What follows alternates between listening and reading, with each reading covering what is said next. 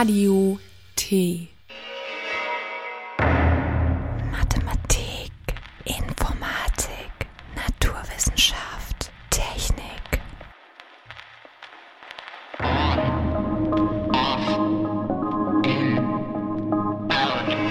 spread, combine, quiet, loud. Mintoskop. Wissenschaft und Technik aus Chemnitz und der Welt. Im Hintergrundthema der heutigen Sendung werden wir auf Modelle für chemische Bindungen eingehen. In unserem Fokus werden wir über das Tauschen von Dateien im Internet und geistiges Eigentum sprechen. Doch zunächst zu den Neuigkeiten und Ankündigungen aus Chemnitz und der Welt.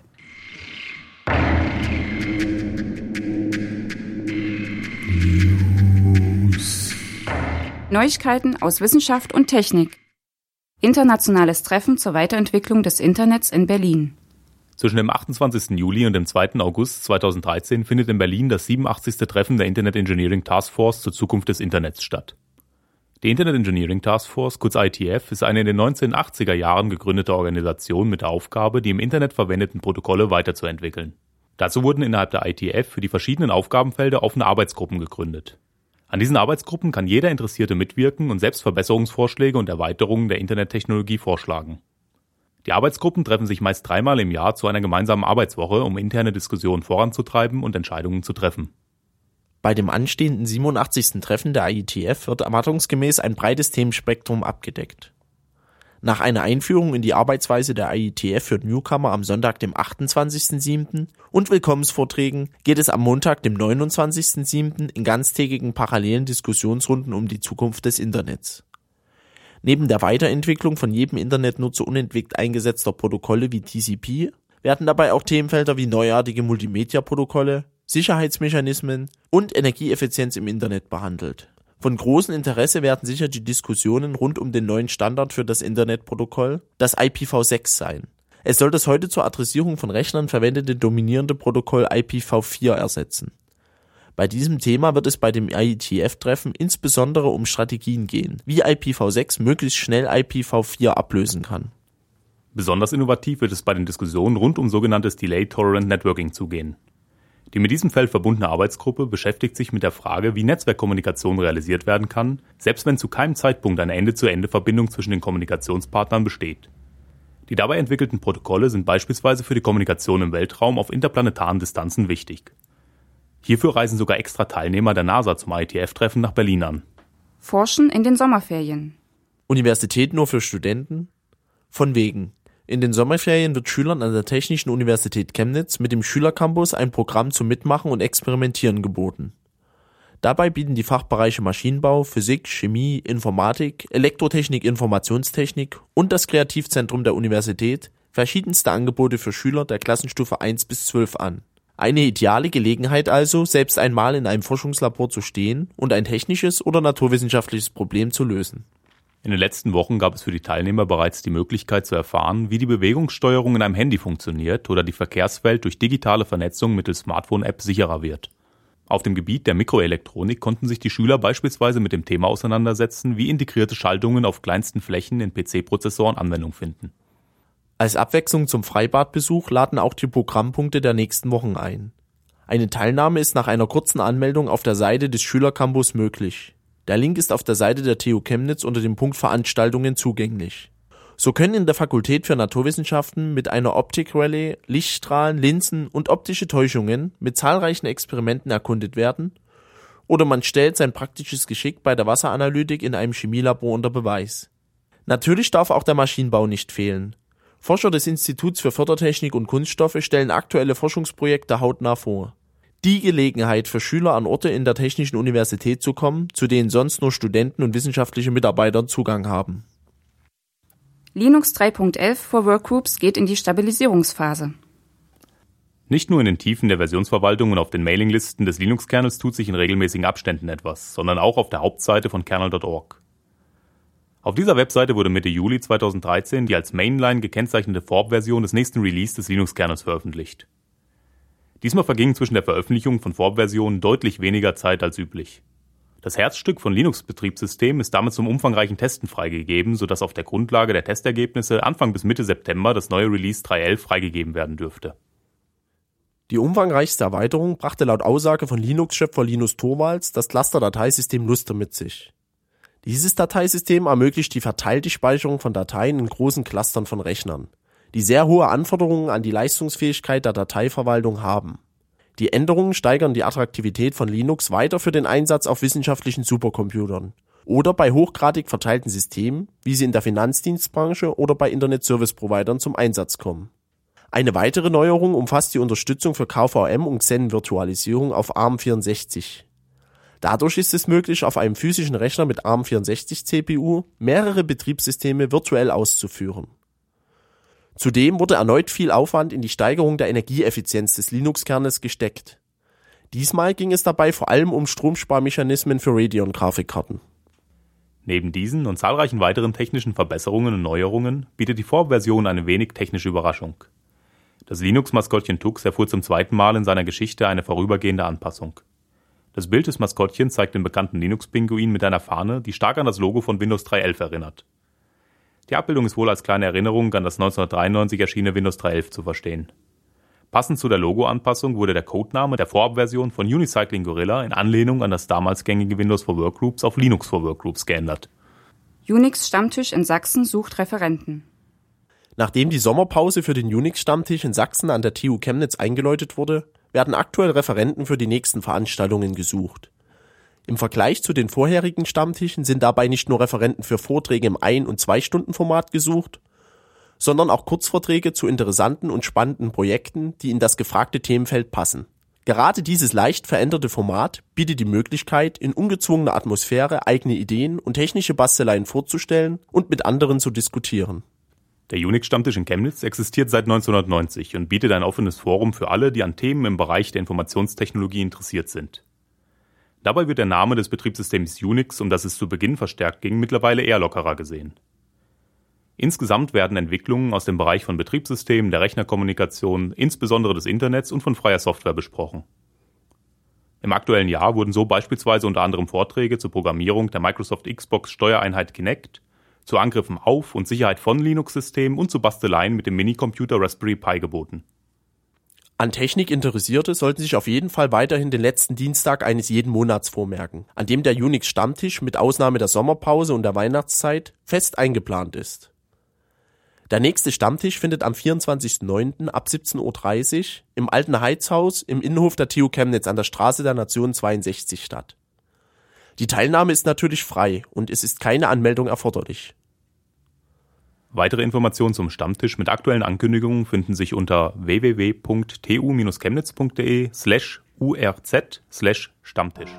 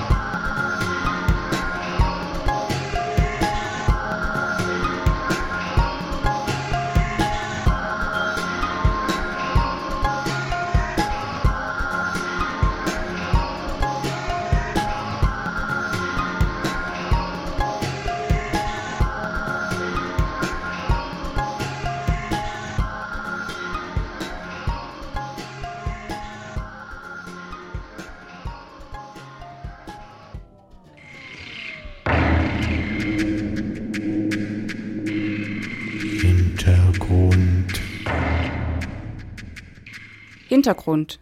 Chemische Bindungen. Schon Goethes Faust strebte danach zu erkennen, was die Welt im Innersten zusammenhält. Hätte ihm dabei vielleicht ein Blick in ein modernes Chemiebuch geholfen? Zumindest hätte er dort Modelle gefunden, welche die verschiedenen Bindungskräfte zur Bildung chemischer Verbindungen beschreiben und uns somit helfen, die Wechselwirkungen zwischen den Atomen zu verstehen. Die chemischen Bindungen werden dabei in die Ionenbindung, die Atombindung, die metallische Bindung und die Van der Waals-Bindung unterschieden. Bei der Betrachtung von Verbindungen wird man aber recht schnell feststellen, dass es sich nicht nur um starr abgegrenzte Typen chemischer Bindungen handelt. Sie definieren nur die Eckpfeiler unseres Erklärungsmodells und die Übergänge zwischen den einzelnen Typen sind durchaus fließend. Unser erster Bindungstyp, die Ionenbindung, beschreibt die Wechselwirkung zwischen zwei unterschiedlichen Arten von Atomen.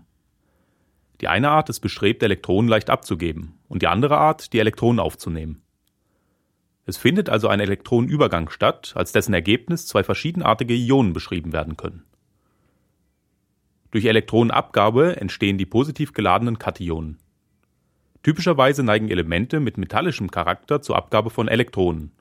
Wir können also von Metallkationen sprechen. Wo Elektronen abgegeben werden, müssen auch Elektronen aufgenommen werden. Und hier hilft ein Blick auf die andere Seite des Periodensystems der Elemente. Elemente mit ausgeprägtem nichtmetallischem Charakter sind in der Lage, die Elektronen aufzunehmen, um negativ geladene Anionen zu bilden. Bei der Beschreibung von Kräften zwischen positiv und negativ geladenen Teilchen kommt die elektrostatische Anziehungskraft ins Spiel. Die elektrostatische Anziehungskraft ist ungerichtet. Das heißt, sie wirkt in alle Raumrichtungen gleich stark, ohne eine Vorzugsrichtung. Dies ermöglicht Ionen regelmäßige Symmetrien auszubilden, bei denen sich die Kationen bzw. Anionen symmetrisch mit möglichst vielen ihrer anders geladenen Gegenspieler umgeben. Im Ergebnis ist die Ausbildung einer hochsymmetrischen, regelmäßigen, dreidimensionalen Anordnung zu beobachten. Das wohl bekannteste Kristallgitter findet täglich seinen Weg auf unser Frühstücksei.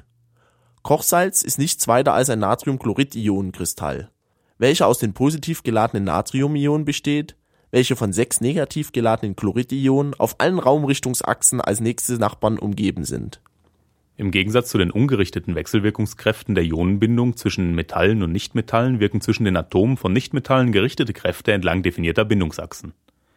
Der Zusammenhalt in einer Atombindung wird durch die Wechselwirkung der Außenelektronen der Elektronenhülle zweier Atome hervorgerufen. Zwischen den zwei Atomen bildet sich mindestens ein Elektronenpaar aus, welches im Idealfall der Atombindung beiden Bindungspartnern zu gleichen Anteilen gehört. So unterschiedlich Ionenbindung und Atombindung auf den ersten Blick auch wirken mögen, so ist die Triebkraft für die Ausbildung beider Bindungsarten doch die gleiche. Die Atome streben nach einer stabilen Edelgaskonfiguration, das heißt, die äußerste Schale der Elektronenhülle soll komplett mit Elektronen gefüllt werden. Die Ionen in einer Ionenbindung erreichen diesen Zustand durch die Elektronenaufnahme bzw. Elektronenabgabe. In der Atombindung hingegen erreichen die Atome in einem Molekül diese Edelgaskonfiguration durch gemeinsame bindende Elektronenpaare. Zur Beschreibung der Bindungsverhältnisse von Metallatomen liefert das Modell der metallischen Bindung zumindest einen Erklärungsansatz, aus dem sich viele der typischen Eigenschaften von Metallen ableiten lassen. Ähnlich wie beim Modell der Ionenbindung ist es auch hier hilfreich, sich ein Gitter vorzustellen. Die einzelnen Gitterplätze werden von positiv geladenen Metallrümpfen besetzt. Und bis zu diesem Punkt ist durchaus eine gewisse Analogie zu den Ionenkristallgittern naheliegend. Der große Unterschied ist allerdings die Delokalisierung der Außenelektronen. Diese werden beim Modell der metallischen Bindung nicht auf ein Nichtmetallatom übertragen, sondern liegen delokalisiert im Metallgitter vor.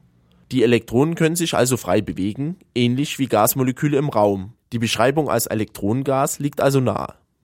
Der Zusammenhalt in Metallen lässt sich als ungerichtete Wechselwirkung zwischen den positiv geladenen Metallatomrümpfen und dem negativ geladenen Elektronengas beschreiben.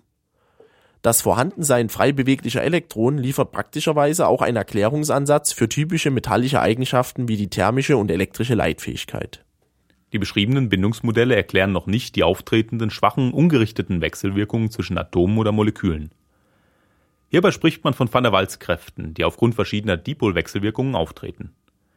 Bei der Wechselwirkung von Molekülen untereinander sind auch Bindungsmodelle wie die Wasserstoffbrückenbindungen von Nutzen mit denen sich viele der makroskopischen Eigenschaften von so alltäglichen Verbindungen wie dem Wasser ableiten lassen. Oft lassen sich Verbindungen und ihre Eigenschaften eben nicht starr einem Bindungsmodell zuordnen.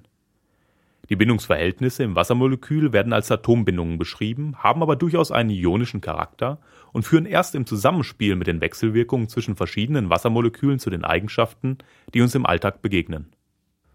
Auch Goethes Faust hätte also erkennen müssen, dass Modelle in den Naturwissenschaften letztendlich nur Hilfsmittel sind, gemachte Beobachtungen zu veranschaulichen.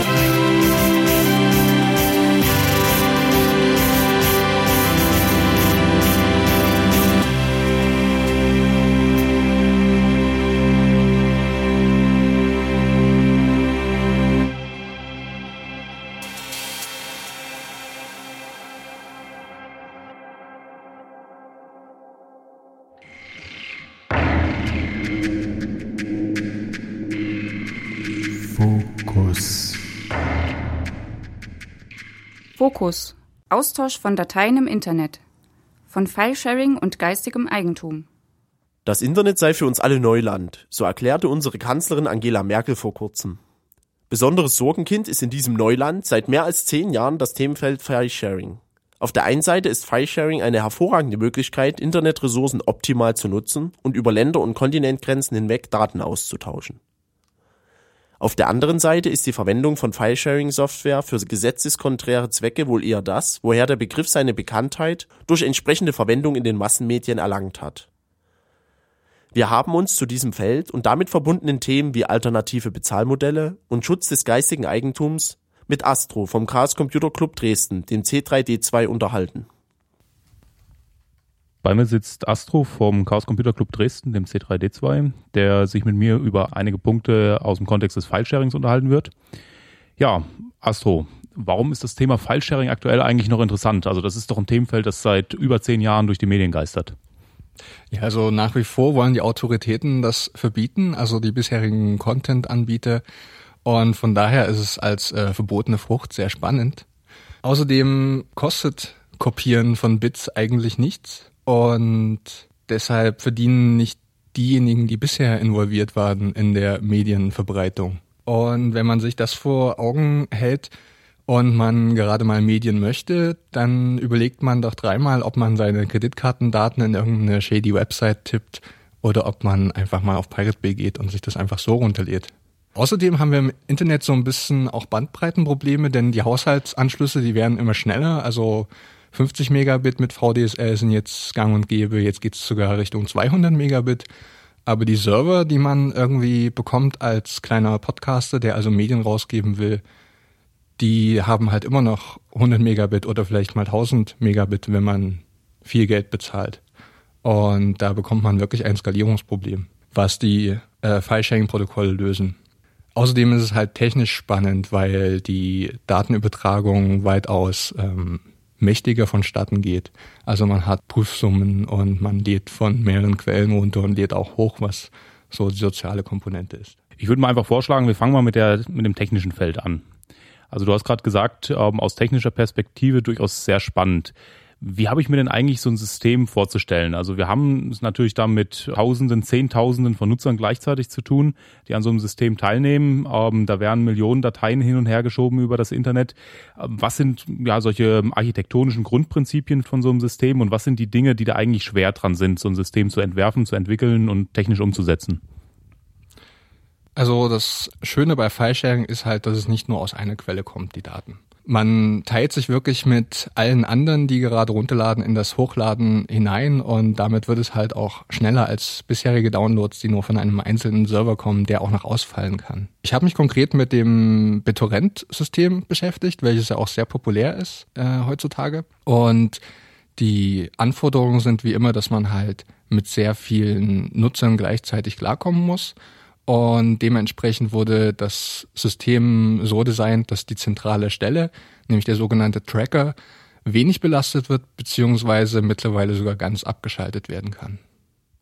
Bei dem BitTorrent ist es doch so, dass ähm, ja mal irgendwo äh, erstmal so eine Datei, eine Torrent-Datei als Nutzer eben runterladen muss und auf der Grundlage kann man dann die Dateien finden, beziehungsweise Bestandteile der Dateien. Kannst du mal ein bisschen was zu den technischen Details erzählen, was da halt abläuft, ähm, was halt innerhalb dieses BitTorrent-Systems passiert, wenn ich eine Datei herunterlade? Also in dieser äh, kleinen Datei, die man am Anfang runterlädt, da sind die sogenannten Meta-Informationen drin, nämlich äh, welche Prüfsummen hat die Datei, um sie äh, zu überprüfen. Denn wenn man von, von beliebigen Leuten runterlädt, dann kann man sich nicht sicher sein, dass die Daten korrekt sind. Das stellt also BitTorrent sicher. Und was da außerdem drin steht, ist diese sogenannte Tracker-Adresse. Und dort meldet man sich, das ist ein ganz normaler Webdienst, dort meldet sich das BitTorrent-Programm vollautomatisch, um die Adressen der anderen Herunterladenden zu erlangen. Und zu denen verbindet es sich dann und tauscht die Daten aus. Ja, was gibt's ähm, aktuell noch für Alternativen für BitTorrent? Also was sind noch Systeme, die weit verbreitet sind und was ist vielleicht das Spannende an diesen Systemen wiederum im Vergleich zu BitTorrent? Also da gab es viele Entwicklungen in den letzten, ja, sagen wir 15 Jahren. Angefangen mit Napster, wo man irgendwie einen zentralen Server hat. Wirklich einen zentralen Server im ganzen Internet, worüber alles koordiniert wird. Äh, ging es dann weiter über zum Beispiel Gnutella, wo die Suche der äh, Meta-Informationen, also wenn ich jetzt eine beliebige Datei haben will, auch in das System integriert wurde, was das aber sehr komplex und auch langsam gemacht hat. Und bei BitTorrent hat man das wieder rausgeworfen und diese Suche wird stattdessen über Seiten wie The Pirate Bay organisiert. Und BitTorrent kümmert sich halt wirklich um das Kernproblem, nämlich den Datenaustausch. Das Problem bei BitTorrent ist ja, oder das juristische Problem ist, dass man identifiziert werden kann, weil man Daten hochlädt. Und die Alternativen, die langsam aufkommen und auch immer mehr gefördert werden, sind Systeme wie Freenet und I2P, wo die Datenübertragung nicht mehr so direkt läuft, sondern immer über Hops dazwischen, also so Anonymisierungsfunktionen hat, wie auch Tor. Und weitergehend bietet zum Beispiel Freenet an, dass man die Daten verteilt, verschlüsselt speichert im Netz, so dass man überhaupt nicht mehr weiß, was für Daten man eigentlich hat und damit ist man eigentlich auch juristisch aus dem Schneider. Ja, wenn wir so viele Systeme eben haben, also da, du hast ja gerade jetzt ein paar Alternativen genannt, aber es gibt natürlich da Dutzende weitere äh, Systeme, die ähm, aktuell gebraucht werden, ähm, die aktuell verwendet werden. Wer steht bei den Entwicklungen jeweils dahinter? Sind das irgendwelche, wie auch immer, einfache Nutzer, die sich dann denken, ich entwickle mal ein neues System oder stehen da teilweise sogar auch wieder Unternehmen dahinter, die ähm, kommerzielles Interesse an diesem System haben? Also wer sind eigentlich da die Akteure, die solche Systeme entwickeln und bereitstellen? Also das Anfangsbeispiel Napster, da stand eine Firma dahinter, die hat das halt äh, als die Weltneuheit gebracht. Aber das haben sich dann andere abgeschaut. Und es gab weitere kommerzielle Systeme, aber wirklich mächtig war halt BitTorrent, weil es offen spezifiziert wurde. Und dadurch konnte wirklich eine Vielfalt von Implementierungen entstehen. Werden die Systeme denn auch jenseits des sagen wir, privaten Filesharings eingesetzt? Also gibt es da vielleicht auch wirklich nochmal kommerzielle Use Cases oder dergleichen oder irgendwelche anderen Anwendungsfälle, wo man nicht sofort drauf kommt vielleicht, dass man halt diese Systeme auch in einem ganz anderen Kontext als bloß halt, ich lade mir jetzt irgendwie privat einen Film oder eine Musikdatei runter oder sowas verwenden könnte? Ja, wenn man große Datenmengen zu verteilen hat, dann bietet sich das an. Und äh, ich habe zum Beispiel von World of Warcraft gehört, dass sie damit ihre Updates verteilen. Ich betreibe zum Beispiel eine Seite namens bitlove.org, die macht aus Podcasts Torrents, die man dann dort runterladen kann. Also es geht nicht nur um illegale Dinge, sondern es hat wirklich seine, seinen Berechtigungszweck. Und übrigens ist auch Twitter dafür bekannt, dass sie mit dem System namens Murder ihre internen Updates verteilen. Denn sie haben ja auch viele, viele Server. Und das ist auch BitTorrent basiert? Angeblich schon. Es ist Open Source auf GitHub. Ja, jetzt werden natürlich über File-Sharing-Systeme nicht nur irgendwie Filme oder MP3s und so weiter getauscht, sondern zahlreiche weitere Werke. Für was ist File-Sharing noch wichtig? Ja, für Software vor allem. Denn solange es äh, verkaufte Software gibt, solange gibt es schon Raubkopien auf den Computern. Und das ist nochmal ein riesiges problematisches Thema. Denn wenn Software verkauft wird, dann ist sie geschlossen und damit häufen wir digitale Schuld an. Das heißt, wenn in fünf Jahren die Software noch jemand benutzen will, dann muss der Hersteller noch existieren oder man ist wirklich aufgeschmissen. Denn aus Closed Source Software kann man nichts mehr machen. Sie ist unveränderbar. Und so haben wir halt heute schon ganz, ganz viele Systeme angehäuft, die einfach nicht mehr wartbar sind, die einfach, wo wir vertrauen müssen, dass, darauf, dass sie weiterlaufen. Und praktisch sieht die Verwendung von Closed Source Software so aus, dass wir sie cracken müssen, damit sie ungeschützt läuft, ähm, was die Qualität senkt. Äh, wir haben heimfunkende Software. Ich glaube, wenn man Windows benutzt, ist es ganz, ganz häufig, dass man irgendwie total die Crapware hat, die alles Mögliche an den äh, Herausgeber sendet. Und jetzt haben wir die Software in der Cloud und jetzt nach Prism wissen wir, was das bedeutet. Ja, ohne Source sind wir also weniger Herr über die Maschine als äh, ein, ein Sklave von dieser Crapware. Und wir müssen uns halt die Frage stellen, ist Coding oder ich stelle mir die Frage als Programmierer oft, ist Programmieren eine, ein Handwerk? Dann ist die Schöpfungshöhe vielleicht nicht hoch genug und äh, Wiederverwenden ist Kopieren. Ist Programmieren eine Wissenschaft? Dann sollten wir die Patentierbarkeit von Algorithmen neu diskutieren, aber die diskutieren wir sowieso schon in, unsere, in unserer Gemeinde. Oder ist Code Kunst? Denn dann ist es Kultur und dann sind wir wieder bei Audio, Video und Medien. Mit Source können wir lernen, wie Software funktioniert und nicht jeder muss coden können, denn wir sind ja alle vernetzt. Also wenn mein Nachbar meine Software lesen kann, dann bringt das auch schon ganz viel. Es muss nicht die ganze Welt können. Und ich finde, man sollte mehr Mut wagen, seine Software und seinen Code zu veröffentlichen.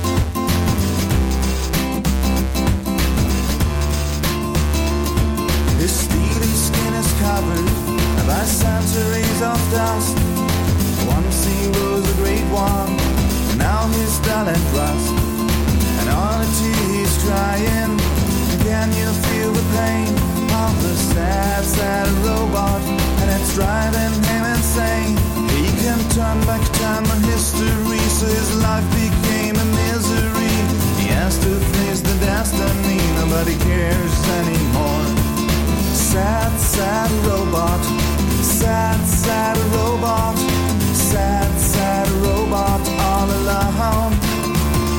He's a sad, sad robot, he's a sad.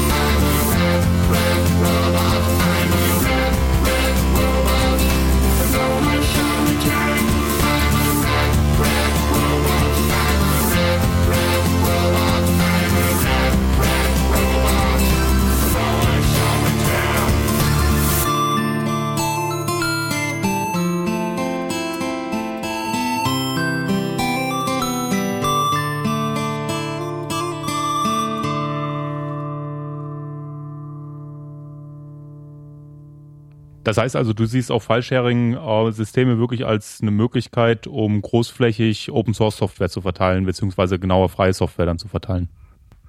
Also man kann das ein bisschen von File-Sharing entkoppeln, aber natürlich ist File-Sharing ein wunderbares Medium dafür. Wollen wir mal ein bisschen über die juristische Seite reden, die du gerade auch ähm, schon angesprochen hast. Also klar, die Systeme werden natürlich nicht nur dazu, dafür verwendet, um Podcasts zu verteilen, die privat produziert wurden und die halt einfach der Gemeinheit zur Verfügung gestellt werden, sondern natürlich maßgeblich auch verwendet, um irgendwo Filme runterzuladen, ähm, die unter das Urheberrecht fallen, beziehungsweise irgendwie Musikdateien und so weiter und so fort.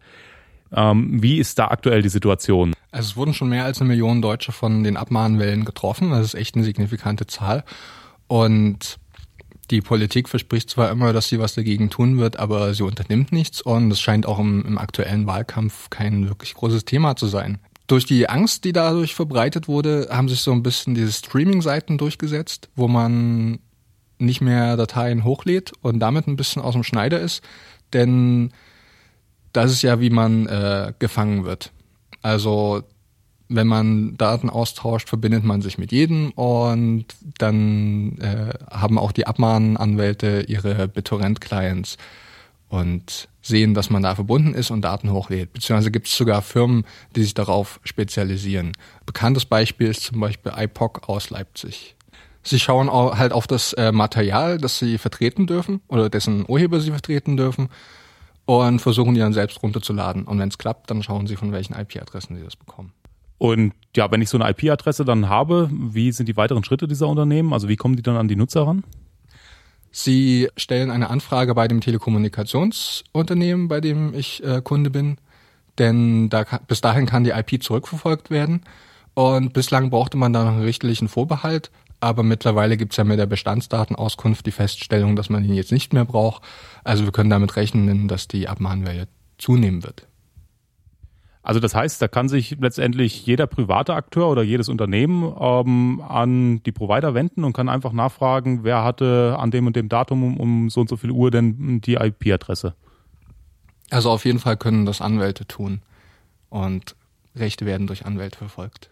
Über welche Zeiträume werden da die IP-Adressen von den Providern gespeichert, beziehungsweise die Zuordnung? Hast du da irgendwelche Informationen dazu? Nein, da habe ich keine Informationen dazu. Es gab mal den Entscheid, dass man, wenn man ein Flatrate hat, dass der Provider dann eigentlich nichts speichern muss. Allerdings gibt es ja immer wieder Versuche, die Vorratsdatenspeicherung einzuführen. Aktuell haben wir sie nicht, aber die Vorratsdatenspeicherung fordert genau sowas und die EU-Frist ist mit zwei Jahren vorgeschrieben.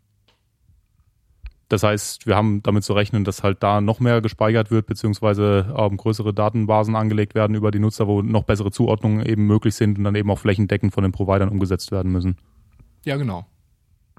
Ja, du hast gerade schon mal ganz kurz angesprochen, diese Unterscheidung äh, auf der einen Seite Filesharing beziehungsweise Streaming. Das heißt also, wenn ich jetzt irgendwie so einen Streamingdienst wie YouTube oder dergleichen nutze, bin ich normalerweise aus dem Schneider oder gibt es da eventuell auch Probleme, wenn ich dort äh, urheberrechtsgeschützte Materialien runterlade?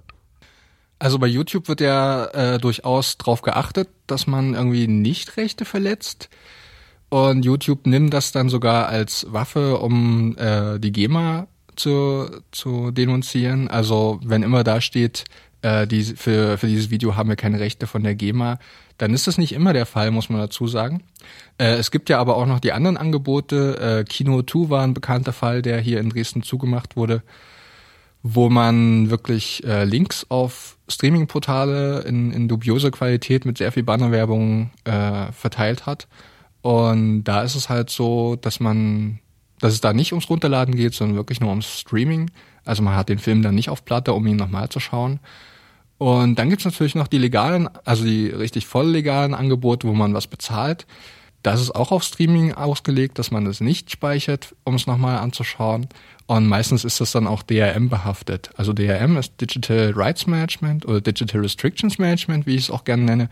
Da sind die Daten verschlüsselt, am besten mit einem Schlüssel, den man irgendwie nach 24 Stunden löschen muss oder so. Und das große Problem ist halt, ich kann das als nutzerfreier Software überhaupt nicht nutzen. Denn wenn ich freie Software nutze, dann kann ich meine freie Software auch immer so verändern, dass sie mir die Daten entschlüsselt ablegt. Und das ist halt ein Problem, das äh, kann nicht zugelassen werden von den Betreibern der Streaming-Seiten. Aber um nochmal auf die eigentliche Frage zurückzukommen, wenn ich äh, mir per Streaming was anschaue, dann wird meine IP nur sichtbar für den, der die Streaming-Seite betreibt, also für die eigentliche Quelle. Und der wird mich kaum abmahnen, zumal ich wirklich nur empfangen und nicht gesendet habe. Ja, wir haben jetzt gerade schon mal das juristische Thema ein bisschen angeschnitten. Ähm, da wollen wir noch mal ein bisschen weiter drüber reden. Also ich meine, klar, auf der einen Seite ist es so, dass viele Nutzer solcher Plattformen wenig Mitleid mit den großen Unternehmen haben. Also das heißt irgendwie die ganz großen US-amerikanischen Produktionsfirmen oder dergleichen, wo man dann halt äh, häufig das Argument hört, naja, die verdienen ja sowieso so viel und da macht es ja nichts eben, wenn man da halt denen das eine oder andere an Gewinn abstreitig macht, indem man halt äh, gerade nicht deren Werke kauft, sondern sich einfach irgendwo frei runterlädt. Aber auf der anderen Seite hört man dann doch auf, auch immer wieder, dass es natürlich sehr viele kleinere Autoren, Musiker, Filmemacher und so weiter gibt, die essentiell eigentlich darauf angewiesen sind, dass ein bisschen was für ihre Werke bezahlt werden, die sonst ja ähm, nicht wirklich ihren Lebensunterhalt bestreiten können. Gibt es irgendwelche Ansätze, wo vielleicht ermöglicht wird, dass die ähm, trotzdem Geld verdienen, selbst wenn die Dinge frei runtergeladen werden können? Also wenn wir halt sagen, Fallsharing ist in Ordnung, aber wir haben trotzdem irgendeine Finanzierungsmöglichkeit für die. Kennst du da irgendwelche Ansätze? Ja, also es ist ganz äh, verschieden, die Ansätze. Zum einen gibt's äh, Künstler, die tatsächlich schon über Filesharing äh, sich bewerben. Also sie geben dann ein Album oder einen Titel frei raus und dann machen sie es so wie mit der Shareware bei Software. Sie geben dann Bonusmaterial äh, veröffentlichen sie, was verkauft wird. Also zum Beispiel eine CD-Hülle in Plüsch oder Bonustracks und Videos. Ein, ein anderes viel diskutiertes Modell ist die sogenannte Kulturflatrate, wo man einen Pauschalbetrag im Monat entrichtet und dann kann man wirklich legal File-sharen. Wurde immer zu diskutiert, weil wir leben ja in einer Marktwirtschaft und Kultur muss ein knappes Gut bleiben. Andererseits haben wir das auch zum Teil schon mit den öffentlichen rechtlichen Rundfunk, ist nur kein offenes Modell. Also es gibt genug Medienpublizierer, denen ich das auch gönnen will, dass sie auch einen Anteil an dem riesigen Topf haben können. Und was es in diese Richtung als konkreten Ansatz gibt, ist zum Beispiel Flatter.com, ein Bezahldienst, der äh, teilweise von den Pirate Bay-Gründern mitgegründet wurde. Das funktioniert so, also man legt einen monatlichen Betrag fest, den man da eingezahlt hat, zum Beispiel fünf Euro, weil es halt bisher leider sehr wenige Künstler gibt, die das nutzen. Und diese Künstler binden auf ihre Website neben ihrem äh, Medienobjekt einen sogenannten Flatter-Button ein. Wenn ich den klicke, wird er sich gemerkt und am Ende des Monats wird mein Betrag aufgeteilt auf alle diese Flatter-Buttons, die ich geklickt habe und die Künstler erhalten dann was. Ist halt leider nicht so populär, aber die drei beliebtesten Leute auf Flatter, darunter der Podcaster Tim Pritloff, die können ihren Monatsunterhalt damit bestreiten. Die Kulturflatrate, die du gerade erwähnt hast, das würde aber doch bedeuten, wenn wir jetzt Überlegungen anstellen, naja, es müssen halt damit mehr Leute finanziert werden, mehr Künstler finanziert werden, es haben irgendwie mehr Leute Zugriff auf diesen Topf, dass der Topf eben auch eigentlich ein bisschen umfangreicher werden müsste. Würde das bedeuten eben, dass ähm, die Modelle äh, im Kontext der Kulturflatrate davon ausgehen, dass jeder monatlich mehr als die aktuell, ich weiß nicht genau, was es sind, 17 Euro oder sowas pro Monat äh, zahlen muss? Also das heißt, dass das teurer für den äh, für die Nutzer wird oder was sind da die Größenordnungen, von denen meistens gesprochen wird? Ja, also ich glaube, die Größenordnungen, die hängen am jeweiligen Einkommen, um das fair zu halten. Und wenn es teurer wird, dann ja aber auch nur, weil ich dann keine DVDs mehr kaufen muss, weil ich mir das runterladen kann frei. Und äh, was ich gerne noch hinzufügen würde, es gibt vom CCC ein konkretes, äh, eine konkrete Vorstellung, wie sowas funktionieren kann, die sogenannte Kulturwertmark. Die beinhaltet dann eine Rückkopplung, was für Medien hat man wirklich konsumiert, um das dann auch wieder fair zurückzugeben. Denn äh, beliebte Sachen müssen ja auch populär gemacht werden und be beliebte Künstler haben auch ein bisschen mehr Geld verdient als die, die es einfach nicht bringen. Okay, das heißt also, jemand, der die Angebote nicht nutzt, muss, müsste dann nach dem Modell nicht für Wetten das oder den Musikantenstadel mehr in Zukunft zahlen. So ist der Plan.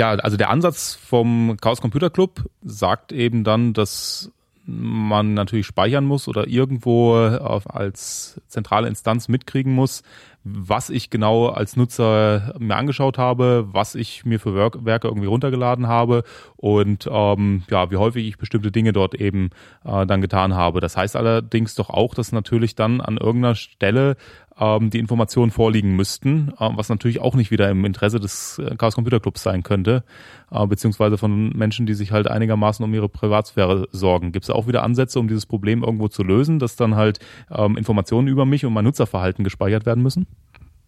Natürlich kann man da laut Tracking schreien und tatsächlich ist es ja auch so, wo Daten anfallen, können sie missbraucht werden. Aber man kann ja auch dem Nutzer ein bisschen die Kontrolle darüber geben, äh, über die Daten, die er rausgibt wenn er jetzt sagt, äh, die Musik habe ich zwar gehört, aber eigentlich will ich die nicht unterstützen, dann will er sie auch nicht fördern. Und natürlich kann man auch äh, dafür sorgen, dass die Datensätze anonymisiert werden. Dass man halt jeden Musiktitel einzeln einreicht, ohne Nutzername. Aber es ist definitiv so, dass es irgendwo eine zentrale Instanz gibt und ich muss wieder der zentralen Instanz dann vertrauen, dass sie meine Daten nicht missbraucht. So ist es doch dann auch definitiv in dem Modell vorgesehen, oder? So ist es immer, aber das ist ein System, was noch nicht existiert. Das ist eine Idee. Da kann man gern mal dran rumdesignen.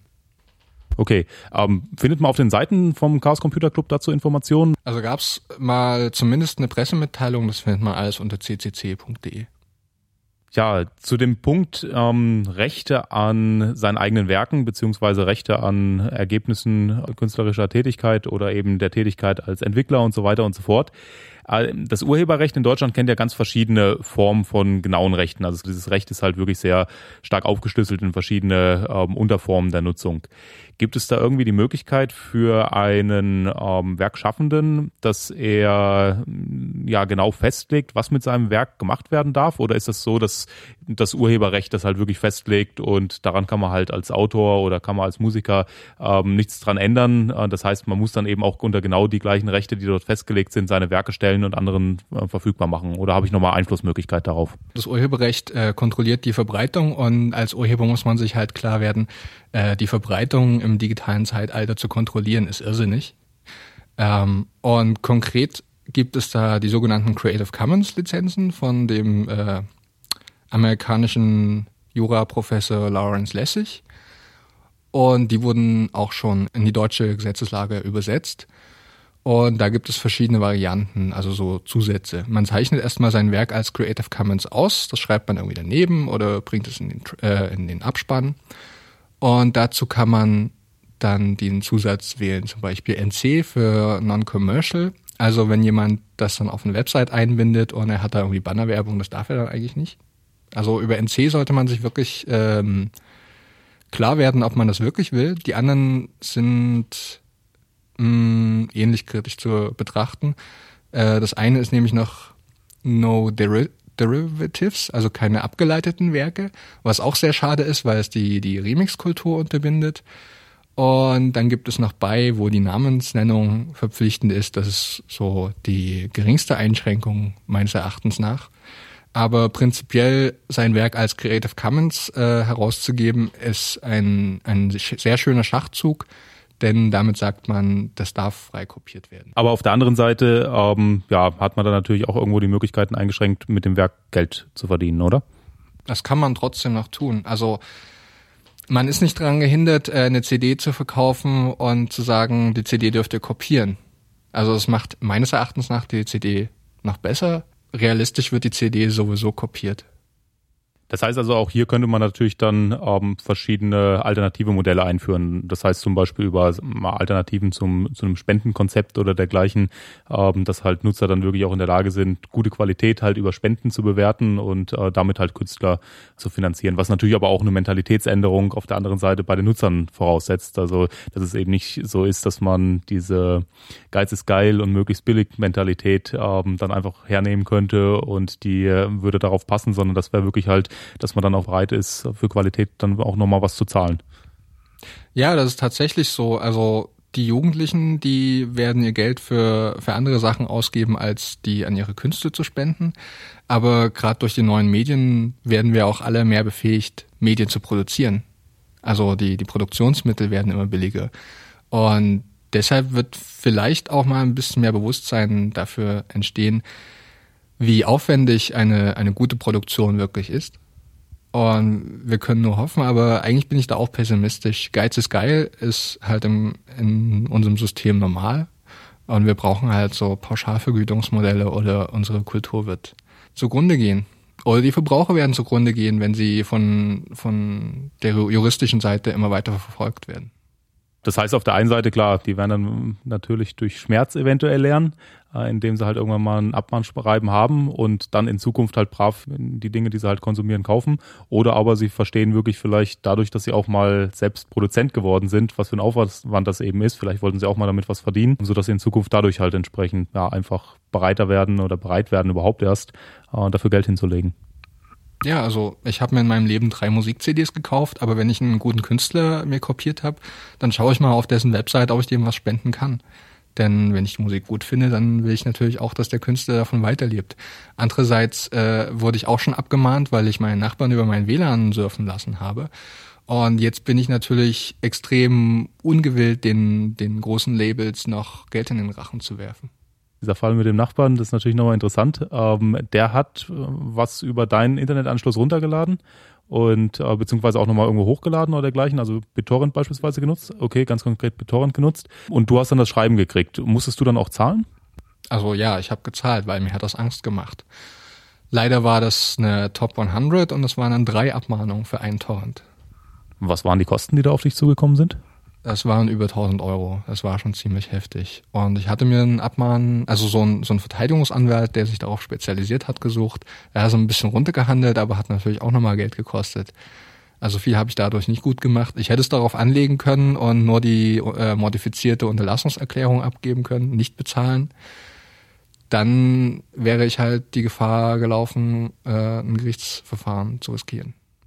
Wie läuft denn so ein Abmahnprozess ab? Also ähm, da kriege ich einfach ein Schreiben, da steht dann drin, dass eine ganz bestimmte Datei von mir runtergeladen oder hochgeladen wurde. Und ähm, ja, was, was sind da noch für Informationen enthalten? Also wie läuft dieses Prozedere dann ab? Ja, also man bekommt einen Brief, wenn man nicht darauf reagiert, bekommt man auch noch mehr Briefe. Und da steht dann drin, äh, sie hatten hier diese IP-Adresse zu diesem Zeitpunkt, das haben wir von ihrem Provider bekommen mit, damals brauchte man noch den Gerichtsbescheid. Ähm, und da steht dann auch der BitTorrent Info-Hash drin, um welche Datei es sich handelt vom Namen her und Uhrzeit und Datum. Ja, meistens kommt das irgendwie vom Wochenende oder vor Feiertagen, damit man nicht mehr groß Zeit hat, sich einen Anwalt zu suchen mit einer sehr geringen Frist. Und in, in dem Abmahnschreiben bei mir wurde auch noch ein Gerichtsverfahren äh, zitiert, wo das wirklich jemand darauf angelegt hat und da war halt der, der Betrag um Faktor 5 höher. Okay, und dann gibt's da noch eine Unterlassungserklärung, die man zu unterschreiben hat, so oder so, oder alternativ, oder ähm, was hat's damit auf sich? Die wird immer mitgeschickt, die soll man unterschreiben. Da drin äh, wird einem viel abverlangt, nämlich, dass man, wenn man nochmal erwischt wird, noch richtig tiefer in die Tasche greifen darf und es wird eigentlich einem immer empfohlen, eine sogenannte modifizierte Unterlassungserklärung, mit diesem Stichwort findet man die auch, abzugeben. Und das ist dann wohl auch rechtsgültig. Aber bezahlen muss man eigentlich immer noch. Man kann es halt drauf anlegen. Habe ich nicht probiert. Andere haben das mit Erfolg schon gemacht. Und es war nicht so, dass du da die Schuld letztendlich auf deinen Nachbarn äh, übertragen konntest. Das heißt, du warst wirklich dann halt verantwortlich äh, für diese ähm, das Vergehen. Also ich habe meinen Nachbarn gefragt, der hat gesagt, nein, war es nicht. Und ähm, wegen so einen blöden Sachen will ich mir jetzt auch nicht das gute Nachbarschaftsverhältnis zerstören. Astro, besten Dank für das Interview ähm, und die zahlreichen Informationen, sowohl zu der technischen Seite auf der einen Seite und auf der anderen Seite dann auch nochmal ja, das ein oder andere juristische beziehungsweise die eigene Geschichte dazu, ähm, was ja durchaus auch spannend ist, da mal ein paar Informationen abzugreifen.